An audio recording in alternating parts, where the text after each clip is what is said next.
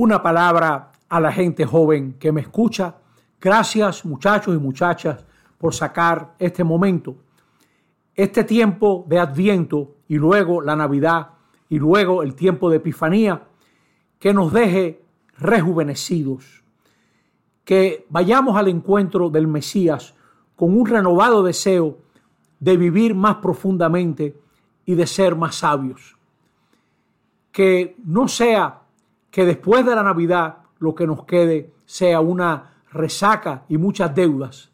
Que la Navidad nos descubra lo que nos hace verdaderamente felices y entonces valdrá la pena prepararle un camino al Señor siempre, no solamente en este tiempo, porque siempre es el que llega para darnos un nuevo camino hacia la verdad y el bien. Que así sea. Amén.